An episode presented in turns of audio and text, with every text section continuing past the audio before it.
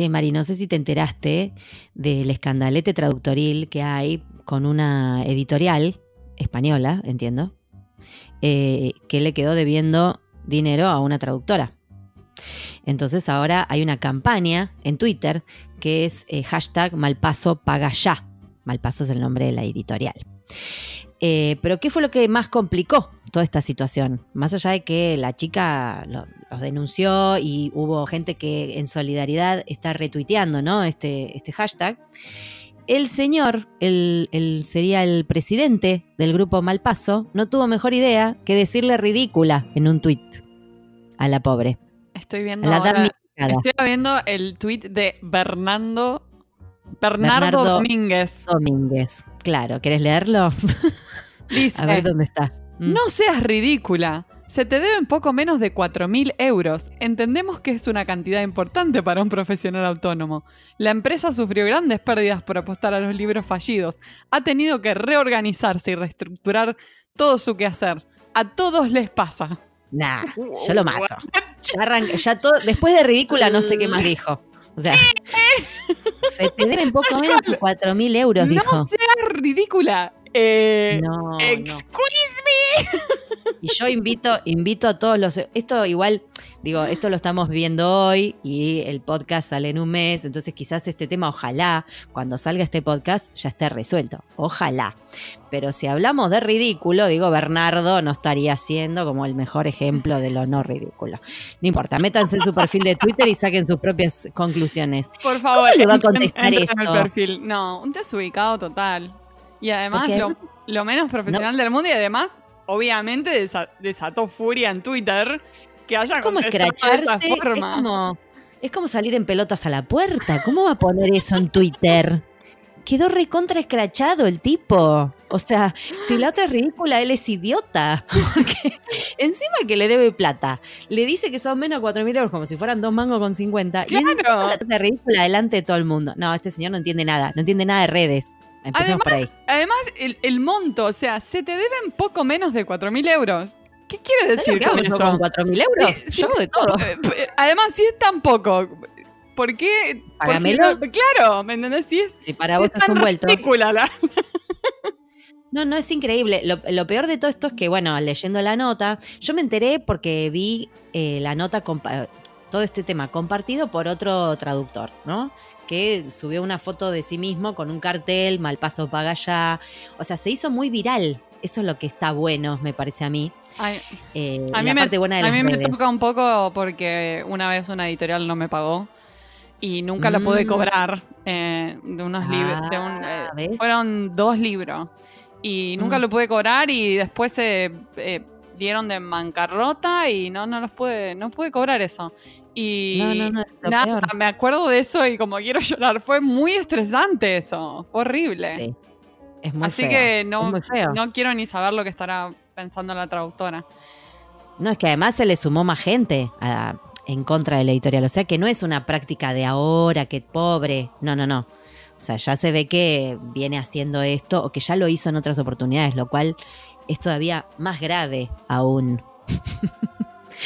y lo de ridícula, bueno, no. No, no, creo que lo peor de todo sí es la forma en que, manejó esta situación, por favor. No, Bernardo, no, Bernardo. No, no, no, Bernardo.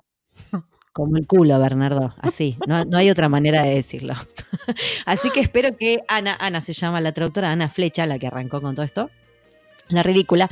Este, espero que Ana Flecha logre eh, cobrar ese dinero que le corresponde. Y aplaudo la iniciativa de escracharlo en las redes, la verdad. Porque veo que, ha dado fruto, ¿no es cierto? Por lo menos queda escrachado. Después, por lo menos una herramienta más.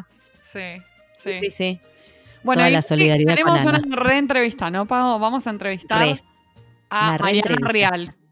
Del grupo TEFEM, Traductoras e Intérpretes Feministas de Argentina, que es un grupo que está hace un año en Facebook y se está moviendo mucho y hay muchas em, traductoras que lo integran. Así que es súper interesante lo que vamos a hablar hoy. Sí, y antes de pasar a la entrevista, quiero comentarte que tenemos un sorteo re buenísimo. Cierto, el sorteo. Por fin, que yo ya me había, me había agarrado como fresco en los pies y necesitaba. Ahí vamos a hacer unas pantuflas espectaculares de la marca Pantus, con doble S, mm. Pantus. Sí, ya las pueden eh, Vayan a chusmearlas, están espectaculares porque estas pantuflas se pueden poner en el microondas, calentar y te puedes poner las pantuflitas calentitas. es como es como aroma calor terapia en la pantufla, o sea, para mí es como el, el producto ideal para nosotras. Es el invento para el traductor, por favor. definitivamente. No, van a amar estas pantuflas. Estoy re entusiasmada con el sorteo. Son muy lindas y son re suavecitas y son preciosas, la verdad. Así que esténse atentes. Eh, así, porque el sorteo ¿eh? va a tener. Ojo, acá por lo menos de este, de este lado, de este hemisferio que está pintando la fresca, ¿eh? Presten atención. Vienen bárbaras, tal cual. Vienen justas, justas, justas. Bueno, genial. Bueno, entonces pasamos a la entrevista con Mariana. Dale que sí.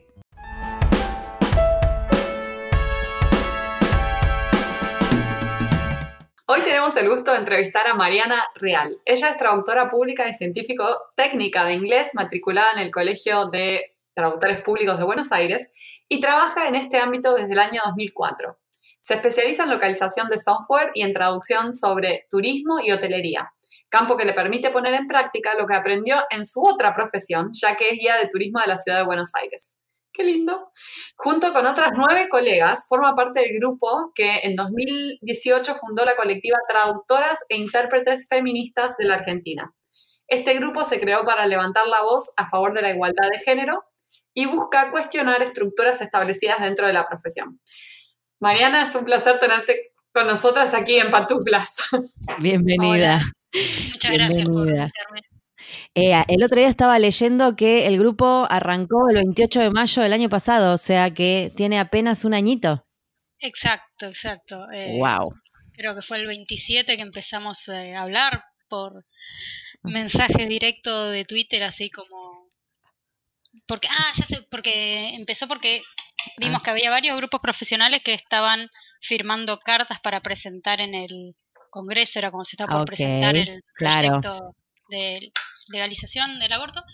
y, bueno, eso fue lo que un poco llevó a un contacto un poco más intenso entre varias que ya nos teníamos como junadas, digamos, algunas nos ah. conocíamos en serio y otras teníamos como mucho comentario que iba y venía medio respecto al feminismo por las redes. En las redes. Por ahí hay que buscar y sí, pusimos como fecha de consolidación, digamos, el 28, que fue cuando armamos el, grupo de Facebook. Qué genial. Yo te iba a preguntar justamente cómo habían arrancado, si es que se conocían de antes o cómo, y cómo surgió también la iniciativa, ¿no? ¿Qué, qué, fue? Eh, ¿Quedaron para un café? ¿Lo armaron? ¿Fue virtual?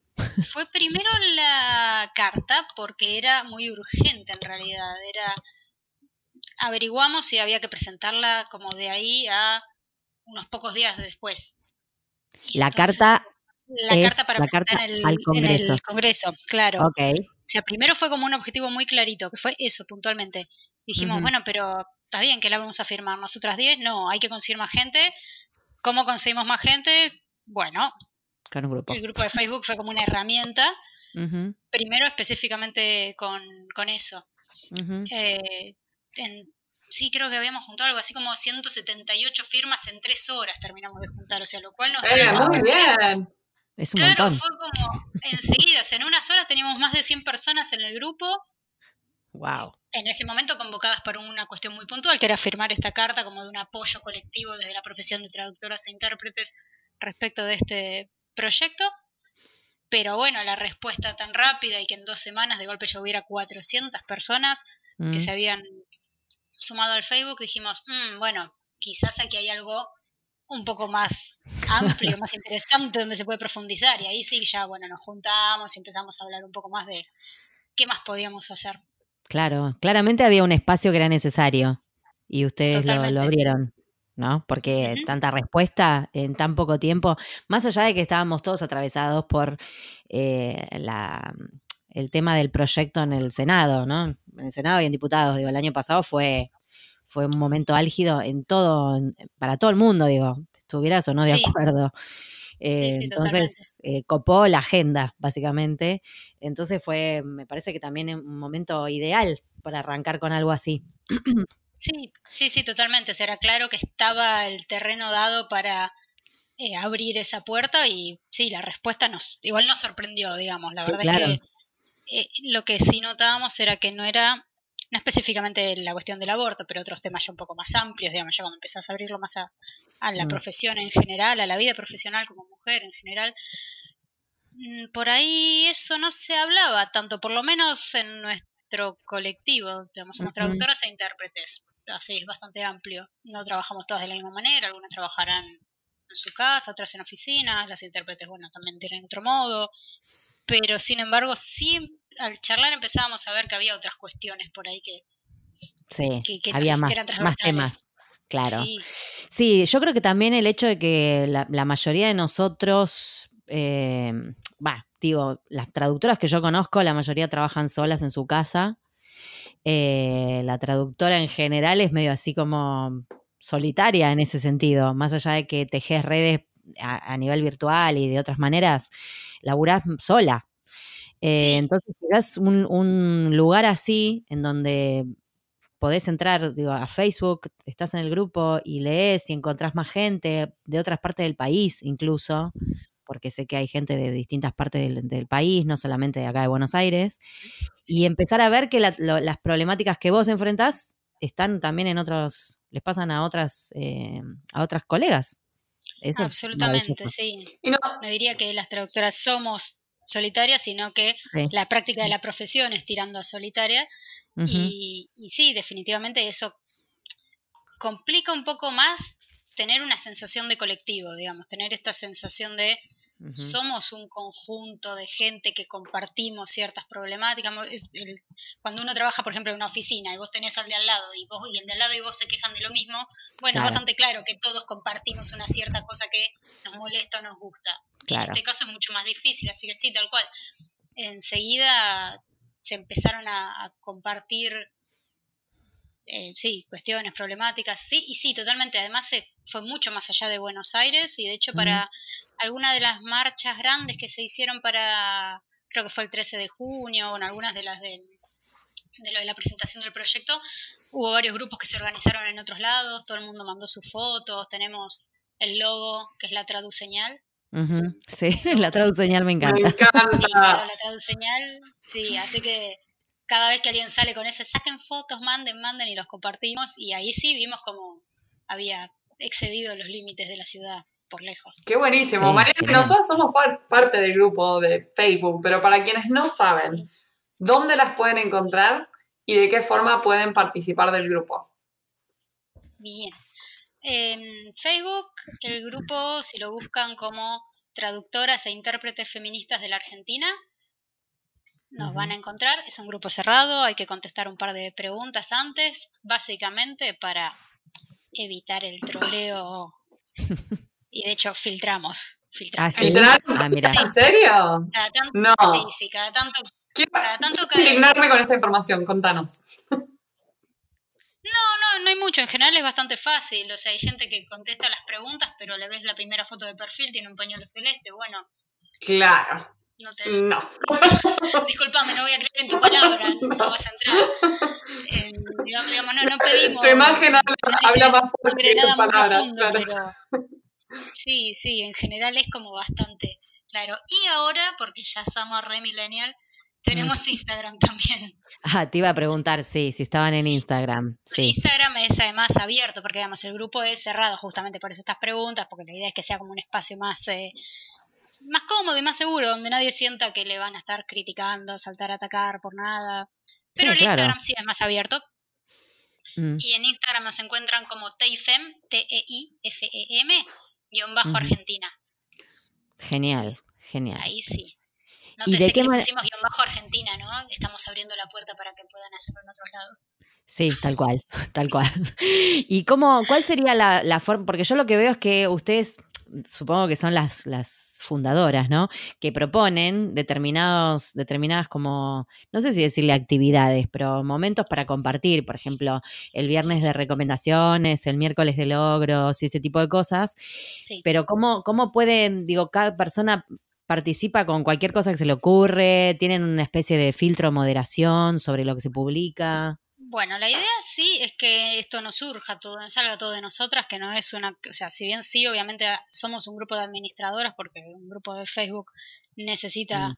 un poco siempre de, organización, eh, no, la idea no es que salga todo de nosotras, por lo tanto, todo tipo de idea, punta que haya, son súper alentadas y, recibidas. Y sí, a la hora de publicar, tiene moderación, están las reglas publicadas, de hecho, y la idea es básicamente de la moderación mantener como ciertas reglas, digamos, que hay, está lleno de grupos de... El concepto es básicamente que hay muchos grupos de feminismo en general dando vueltas. Y bueno, tratar de que acá el corte vaya en lo posible por lo que está más vinculado con la profesión, con el lenguaje, con la cuestión de la legalización del aborto también, por supuesto, porque fue lo primero que nos unió. Pero por ahí hay una especie ahí de, de, recorte leve, pero en general la verdad es que son pocas las que las publicaciones que no entran. O cuando no entran, incluso a veces se les contesta a la persona, che, mira, tal cosa, tal otra, o esto por ella se mm. comentó. En general es bastante tranquila la cuestión. Claro, bueno, porque somos, en general las traductoras somos ordenaditas, no hemos Bardo. Sí, la verdad es que, sí, no, no, en serio, la verdad es que se mantiene súper tranquilo el, el, Facebook. Hasta ahora no hemos tenido, o sea, ha habido opiniones distintas, todo, pero no hemos tenido que salir a apagar grandes incendios. No, tal cual, pero yo estoy en grupos, por ejemplo, de, actores, ¿no? Entonces de repente el grupo dice, solamente publicar castings y convocatorias remunerados y nunca falta el que te pone los cursos. Vos decís, pero ¿qué parte de casting y convocatoria no se entendió, querido? Entonces de repente tenés una cartelera de cursos que nadie los quiere, nadie tiene plata para pagarlos, básicamente, porque lo que estás es buscando otra cosa. Obvio. Y además lo que pasa es que también se pierde, tipo, qué diferencia hay entre ese grupo y los 28 otros grupos en los que estás, digamos, si no, Exactamente, tiene algún tipo de recorte, termina siendo todo lo mismo, y entonces si es todo lo mismo, ¿cuál es su sí? Mariana, me gustaría preguntarte sobre el lenguaje inclusivo. Para quienes no están en el tema, ¿nos contarías de qué consta este movimiento? Sabemos que genera opiniones a favor, en contra. Nos gustaría saber cuál es la, postura del grupo también sobre esto. Bueno, en realidad eh, fue como un tema que como también estaba muy on fire el año pasado, eh, lo aprovechamos un poco como excusa para hacer nuestro primer encuentro ya más allá de, las marchas que ya habíamos hecho. Organizamos una charla de debate en la Biblioteca Nacional. Esto fue el año pasado, el 11 de agosto, donde la idea era debatir un poco justamente sobre este fenómeno que se estaba dando. Mm. Nuestra postura, por decirlo, es que básicamente si somos profesionales de la lengua tenemos que estar atentas a estos fenómenos que se están dando, independientemente de lo que a cada una le parezca bien, mal, le guste, no le guste, le parezca que lo puede aplicar o no. Básicamente es mirarlo con ojo profesional, digamos, ver por qué surge esto, qué pasa. Bueno, lo que pasaba mm. acá era esta cuestión de que el, el español tiene toda una tiene sus neutros todos hechos siempre en masculino, lo cual de movida tanto en, el plural como incluso en el genérico, el traductor se dice, cuando estás hablando de gente que traduce, por decirlo de alguna manera. Claro. Y lo cual, de movida ya invisibiliza todo lo femenino, ya eso es una de las cuestiones. Eso sería una que de las esta, Que en esta profesión es bastante heavy porque somos mayoría de chicas. Totalmente. Y por otro o sea, que queda más en evidencia. Sí, queda súper claro. A ver, en la mm. facultad probablemente tenían dos compañeros varones y qué decían los profesores. tal cual, yo tenía dos compañeros varones, tal cual. O sea, tenía dos. Sí, tenía uno, sí. Sí, sí, se, se vuelve como súper evidente en esos casos que es como que, dale, todo, tenemos que cambiar todo por uno. Y luego, el siguiente paso también es ya una cuestión que vamos por el cuestionamiento de solo hay femenino y masculino y no hay ninguna otra cosa. No, bueno, sí. La E en general va un poco apuntando a eso, no solo a esta cuestión de no solo incluir esos dos géneros, sino todos otros planteos que ya hay hoy, donde hay mucha gente que dice, no, bueno, hay, hay, existe también algo que puede ser no binario, es decir, que no se identifique ni en uno ni en el otro. Digamos, hay como, no es una sola cosa, no es que ese lenguaje inclusivo es esto.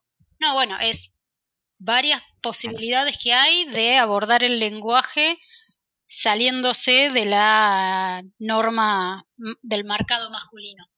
En función de qué estamos haciendo, digamos, porque también depende de para quién estamos, en nuestro caso en particular, depende de a quién le estamos hablando, qué estamos traduciendo, qué hacía el, original, qué no, qué sé yo, hay muchas cuestiones. Para eso te, eso te iba a preguntar, porque a nivel, digo, el tipo de trabajo con el que uno se enfrenta también, más allá de que son temas que están en el candelero, que están muy fuertes, eh, ahora en, todos los ámbitos, creo yo, y no solamente acá en Argentina, en España, en otros países, digo, también está sucediendo todo esto, y también con la diversidad de género, el, hecho de empezar a hacerle entender a mucha gente que no es eh, nena o varón nada más la opción.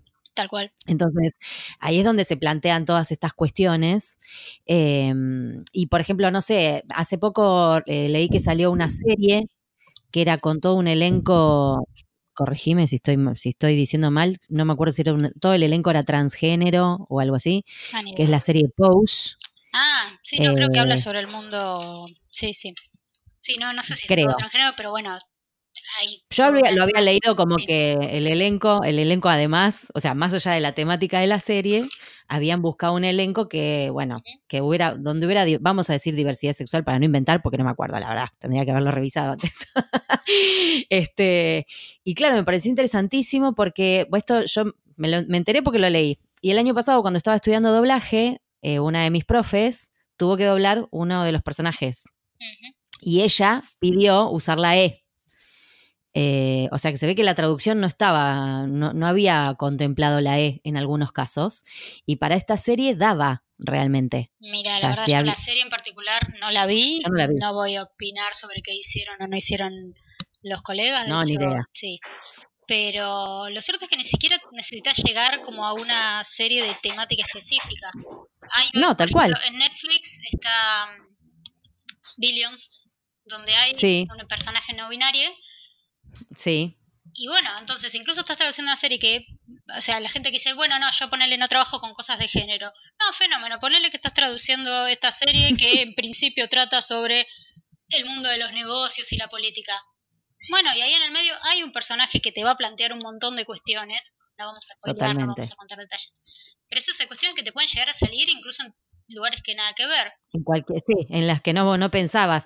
Pero hoy en día, digo, el cliente que te pide una traducción, en este caso ponerle audiovisual de una serie, ¿está pensando en esto? O yo no estoy en el, en el terreno audiovisual, entonces no sé. El audiovisual, pero claramente, justamente ahí es donde un poco tenemos que plantearnos nosotras como profesionales.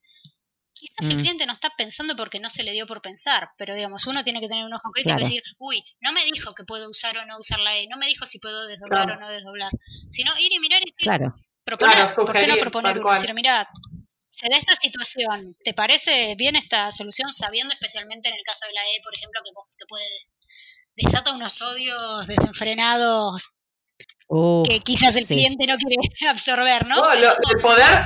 Pero bueno, mínimo no, pero el poder de la E es, que se puede pronunciar, eso es muy fuerte, porque antes con la X, con la arroba, que no podía pronunciar, era tipo una cosa que no solo por escrito quizás se podía apreciar. Pero con la E que se puede pronunciar es, fuerte ese solo cambio. Eso, también pasa a veces que por ahí no vas a usar el genérico, por decirlo así, pero, mm. por ejemplo, yo trabajo un montón de manuales de uso o manuales que usan los agentes de atención al cliente, por ejemplo, ¿no? Y en inglés se habla del cliente, de client, y después va a usar they o them, que es una forma en inglés de usar un genérico. Tal cual. ¿Y cuántas veces ves que los traductores lo traducen directamente al masculino? Y decir, ah, sí. Pero el genérico tiende a usar, el inglés tiende a usar el femenino también para el genérico. Y pueden elegir el de, pueden usar el femenino, según la postura de quien lo esté escribiendo.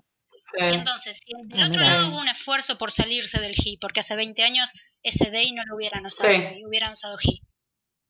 Entonces, si allá hubo un esfuerzo por mantenerlo neutro, bueno, quizás ver si hay un recurso sin meter la E por ahí, porque en algunos casos no va a ir la E definitivamente, te van a decir, no se te ocurra. Pero bueno, quizás hay mm. formas de encontrarle la vuelta a eso, es estar atento. Pero también también hay otras formas, ¿no? De, sugerir otros recursos, otras alternativas. Por ejemplo, eh, em, esto de decir Día de la Niña en vez de Día del Niño, ¿no? Sí, tal cual. ¿Qué, otros ejemplos se, te ocurren para compartir de esto? Pero me parece que eso es importante porque es algo que uno puede como... Sí, dentro de la regla... Em, interiorizar más rápidamente. Sí, bueno, muchas veces irse al sustantivo, ah, también las personas que, quiénes, tal cosa, digamos, hay como una forma así de, luego decir los traductores, quienes traducen. Por tener un ejemplo. Y funcionan un montón de veces, ¿eh? no, no se crean que es algo tan raro, ni retorcido, ni difícil de, de hacer entrar. Es bastante factible, son soluciones factibles. Igual, volviendo al grupo, no es nuestra idea, nosotros no somos especialistas en lenguaje inclusivo, nuestra postura es simplemente esta cuestión de tenemos que verlo con ojos de profesional, no con esta cosa así como de adentro de ¡Ah! Sí, no, salir me gusta, no me gusta, me suena bien, no me suena bien. O sea, verlo con, ojos de, lingüista, tal cual. Y leer, hoy por hoy ya hay bastante material y ver si alguna de esas explicaciones te cierra, no te cierra y bueno, luego ver qué haces con eso. Pero fundamentalmente eso, o sea, hace poco nos, eh, nos habían hecho una nota en La Nación ya el año pasado y hace poco Yerezade de Suria, que creo que ustedes la tuvieron, ¿no? Algún día. Sí, sí, el, que tiene su blog Mil y un Traducciones. Exactamente, bueno, se llevó ahí la nota ella, la, la republicó esta semana. Uy, las respuestas viscerales ahí, donde también se supone que son ¿Ah, los seguidores son todos profesionales y las respuestas en la mayoría de los casos distaban enormemente de una respuesta profesional al, al tema. Al tema, wow. Claro, por eso entonces nuestro planteo Hay una resistencia muy, este, como, bueno, creo que visceral es la palabra que dijiste, está bien, porque es como ni siquiera es pensada, ¿no? Porque digo, como profesional de la lengua uno puede decir, ay, por ahí no tengo una opinión todavía al respecto, voy a investigar, no sé. Digo, desde otro lado, ¿no? Porque no, no porque sí, no. Sí, incluso, tipo, analizar un poco decir, me parece que esto no soluciona nada. Listo, perfecto. Es tu, no sé, leíste algo y te pareció que no te resulta. Listo, ok, es una opinión posible, pero en general es que nos vienen a imponer, que esto, que el otro, y bueno, eso devela toda una cuestión de fondo. Lejos está del idioma. Sí. Sí, sí, sí, totalmente. Bueno, yo tuve, yo estuve en febrero en España y logré ir a visitar la Real Academia porque me, pintaba mucho chusmear la institución, así, el edificio, ¿no? Cabía ahí adentro, sí. Bueno, además de, olor a pulcro, que estuvo re a mí, o sea, hice dos visitas. Una a la gente de Español al Día, porque habíamos tenido una invitada en el podcast muy copada y lo fui a visitar a ellos y fue muy divertido. Y después fui al, edificio, ¿no? Sí. señorial y todo, todo paqueto. Este, y justo conmigo había una pareja de de señor y señora grandes, filólogos aparentemente, no sé, 60 y largos tendrían de edad. Bueno, el chico acartonado que nos llevó, nos mostró todo, qué sé yo, nos contaba, bla, bla, bla, y ellos tiraban nombres gente que conocían y yo, bueno, ahí miraba todo, sacaba fotos. se, termina la visita ahí entre jarrones, porque hay unos jarrones gigantes. y además del chico que nos llevaba, había una otra, otra chica, ¿no? Una, una señora esta, estos dos, alguno de ellos, no me acuerdo cuál, tiró de, ay, que esto del inclusivo, que, hoy he visto la respuesta que han dado en Twitter y no sé de qué hablaban porque yo me había perdido el, posteo de Twitter. Entonces, la chica le dice, bueno, eh, lo dijo con acento que no lo voy a, no lo voy a reproducir porque no me sale. Este, bueno, yo tengo una hija, le dijo de seis años y mi hija no acepta que yo diga, ve a jugar con los niños, porque dice, hay niñas también. Y bueno, esa es la generación que viene, ni usted ni yo. La que viene es la generación de mi hija. Señora, usted está Señor, usted, usted va a espichar en cualquier momento, realmente me la paso, su opinión sabe por dónde. esa no fue la parte más graciosa del momento que yo observé así silenciosa y divirtiéndome sola, sino que cuando bajamos la escalera de este lugar, ustedes imagínense un lugar que no, no, no vuela una mosca, porque no vuela una mosca, no hay, no, de verdad, y está todo impecable. Íbamos bajando por la escalera y este señor atiende el teléfono con el altavoz. Ahí, es como estar en, en, medio de una catedral y atender el teléfono con el altavoz, más o menos así, es la imagen. Y yo me di vuelta, me asusté, Y esta chica me dice que es increíble, ahora, esto sí lo voy a decir con el acento, que es increíble, pero como es increíble cómo los viejos se asemejan cada vez más a los niños.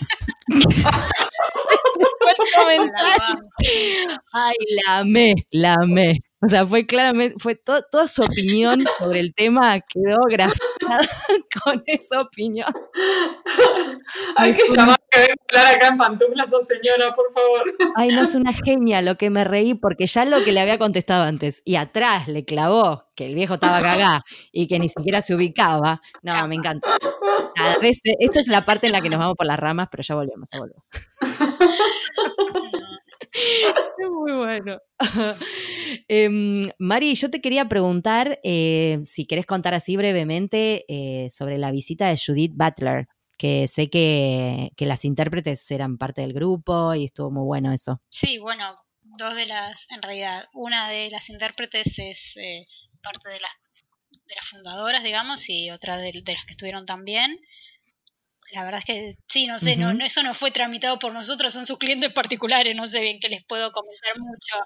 Ah, surgió, ok, ok, surgió por otro lado. okay. Así que no, no sé qué corresponde hablar sobre el trabajo ajeno.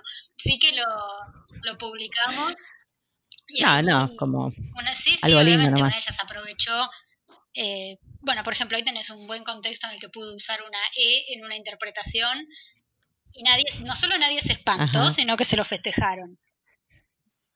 O sea que ahí tenés un buen ejemplo de algo que era un evento en una universidad con cierta formalidad y como la E no solo no era un espanto, sino que todo por el contrario, era absolutamente adecuada. Sí. Bienvenida. totalmente. claro. ese es un lindo ejemplo por ahí de, de ver esto.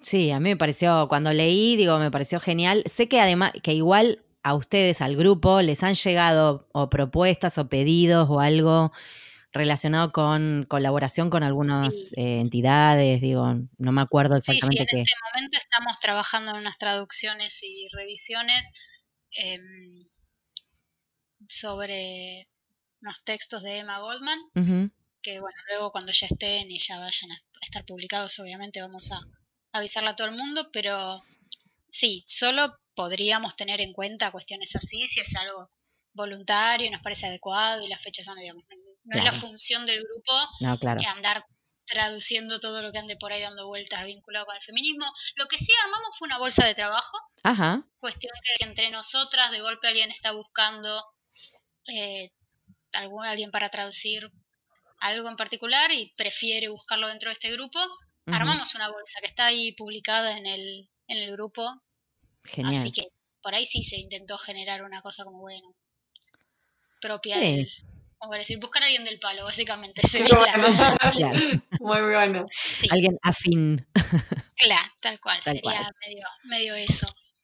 Y no, y después eh, hablamos de, la, de lo de la biblioteca, pero estamos también ahora organizando otra charla Mm. Sobre un poco de ah, historia del feminismo, sí, la función de las traductoras. Yo creo que para cuando salga esto ya la charla va a haber pasado. Sí. Me parece que es el 18 de junio, ¿no? La que vos decís. 18 de junio, sí, sí, tal cual. Bueno, para el que está escuchando esto y ya se le pasó el 18 de junio, esté atento a la próxima. Esté atenta. Claro, pero bueno, la idea es eso, ir generando encuentros, charlas, no necesariamente dadas por nosotras, nosotras no somos autoridades, nosotras somos mm. simplemente las nueve días que tuvimos la idea y la voluntad de... Las facilitadoras, sí. Absolutamente, absolutamente, no, no, no, es para nada una posición de, de autoridad, en absoluto. Así que, bueno, también la idea es eso, ir generando espacios donde podamos ir pensando ciertas cuestiones en lo posible lo más vinculado a la profesión o al lenguaje y no al, tanto al genérico. Y después cualquier oportunidad que tenemos para juntarnos, nos juntamos. ¿eh? Cuando fuimos al, Congreso de la Lengua en Córdoba, organizamos juntada, grupito de WhatsApp aparte para ir comentando.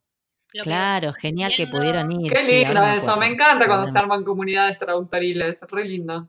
Sí, sí, sí, además encontrás que es más diversa porque en general cada una tiene contacto con otras personas que traducen más o menos dentro de su mundo, digamos. Mm. Eh, ya sea por temática o por trabajar para los mismos clientes o por haber estudiado en el mismo sí, lugar. Sí, en, la misma universidad, claro. Claro, y, bueno, esto otro te abre la, puerta a gente que comparte profesión, pero que la, ejerce de formas bastante distintas y está buenísimo. Muy bueno. Sí, sí, sí. Sí, abrir un poco, salir un poco de la cueva de cada una. Sí, sí. La verdad, porque somos medio arrabioladas, ¿no? Digo, eh. medio encerradas.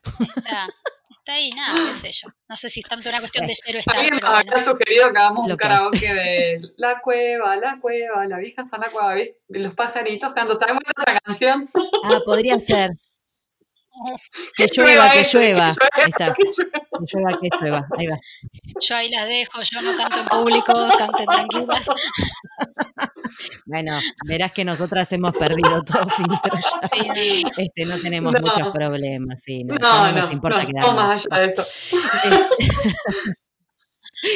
¿Qué te parece, qué te parece eh, Mariana, que podríamos hacer eh, como colectivo para continuar eh, haciendo que nuestra voz sea escuchada? Bueno, uh.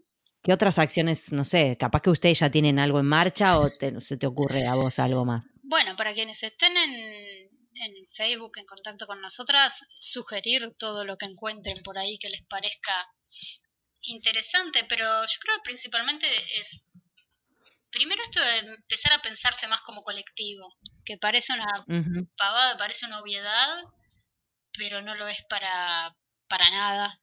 Digamos, empezar a pensar que nadie está sola ni con lo bueno ni con lo malo de, de la profesión.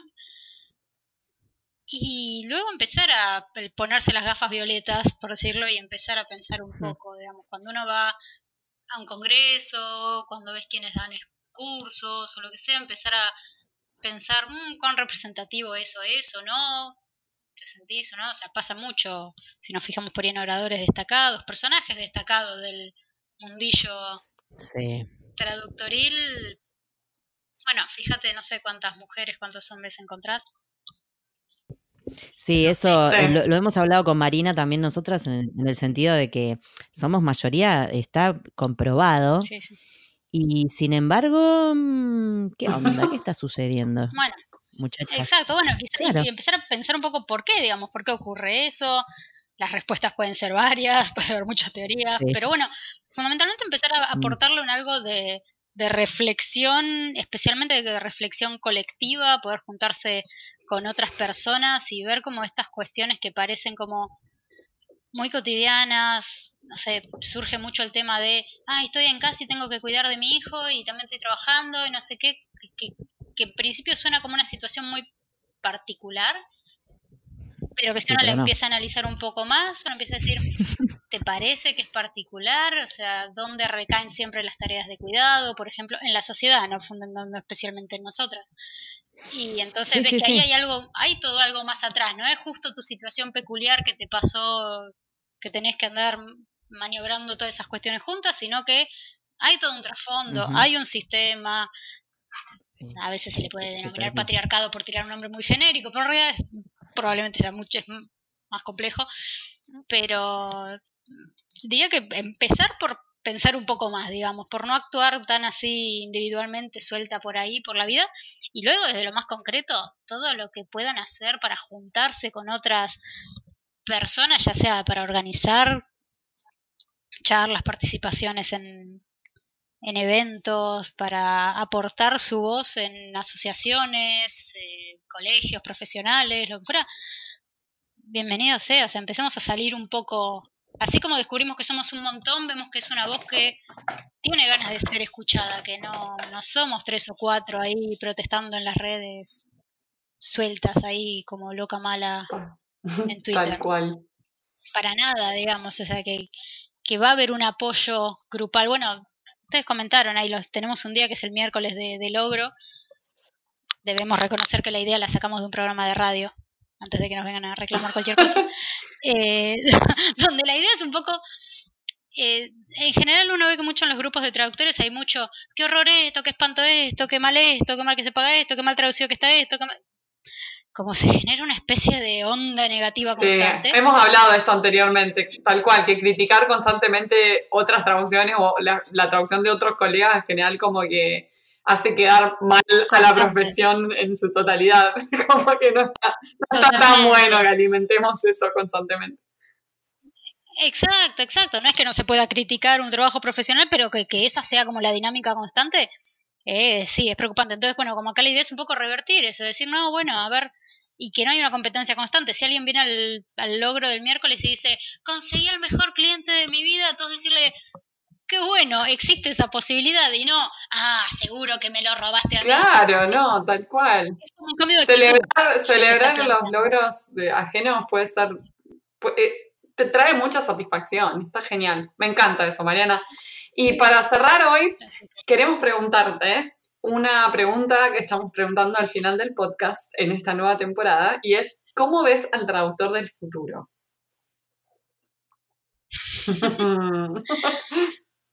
Chachán. Oh, qué pregunta más eh, complicada y amplia y diversa. Diría que la primera cuestión es flexible, adaptable. Me parece que es innegable que en la traducción hay un montón de cosas que están cambiando.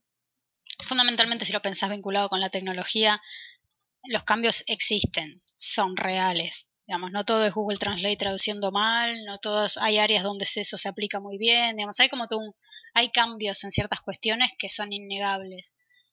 Entonces, alguien, me parece que lo que hay que hacer es tener dinamismo para poder recalcular cuando haga falta recalcular adaptarse a adaptarse o no o rechazar y decir cambio de me voy por otro lado digamos no puede hacer lo que quiera eh, pero fundamentalmente que quien empieza, va mismo, nosotros, yo me recibí hace más de 10 años y ya vi cómo cambió ciertas cuestiones de la, de la profesión. Imagínate pensarme de acá a 20, 30 años más. Ciencia ficción. Sí. Entonces, como uno no lo puede prever, sí prepararse para poder reaccionar y adaptarse, aprender lo que haya, haga falta aprender o lo que uno quiera aprender y básicamente eso, digamos, no, no, no, no, puedo pensar cómo sería el traductor dentro de muchos años, pero sí creo que lo que hace falta es flexibilidad. Sí, me encanta eso que dijiste, te iba a decir, lo del dinamismo me parece que va a ser súper esencial para el futuro, estoy re de acuerdo. Bueno, a Pau se nos le fue el sonido, así que voy a ser yo la que, te saluda en nombre de Pau y mío. Muchas gracias por haber participado de este podcast, Mariana, fue un placer. Eh, apoyamos el grupo y les mandamos un abrazo enorme y gracias por estar aquí con nosotras hoy. muchas gracias.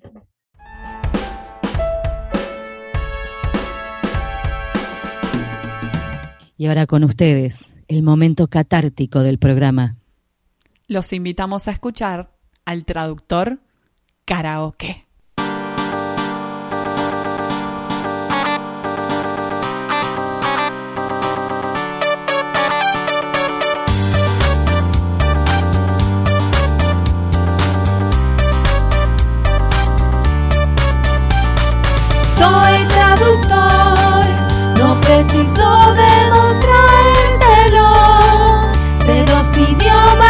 hacia la perfección, porque soy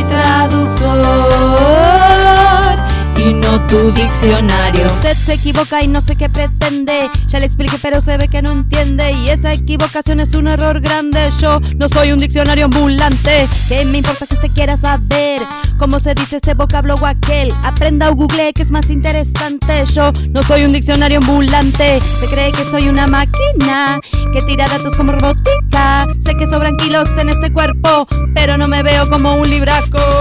No me pida que le diga cómo se dice tal palabrita. Soy traductor, no preciso demostrárselo. Sé dos idiomas casi a la perfección, porque soy traductor y no tu diccionario. Este fue un nuevo episodio de En Pantuflas. Podés encontrarnos en la página en guiondelmediopantuflas.com y suscribirte para escuchar los nuevos episodios en Podcast Addict, Google Podcast y Spotify. Prohibida su reproducción musical Los Ángeles, Paula Caballito, Argentina, las pantuflas de flamenco son mías. Y las de tigre son mías.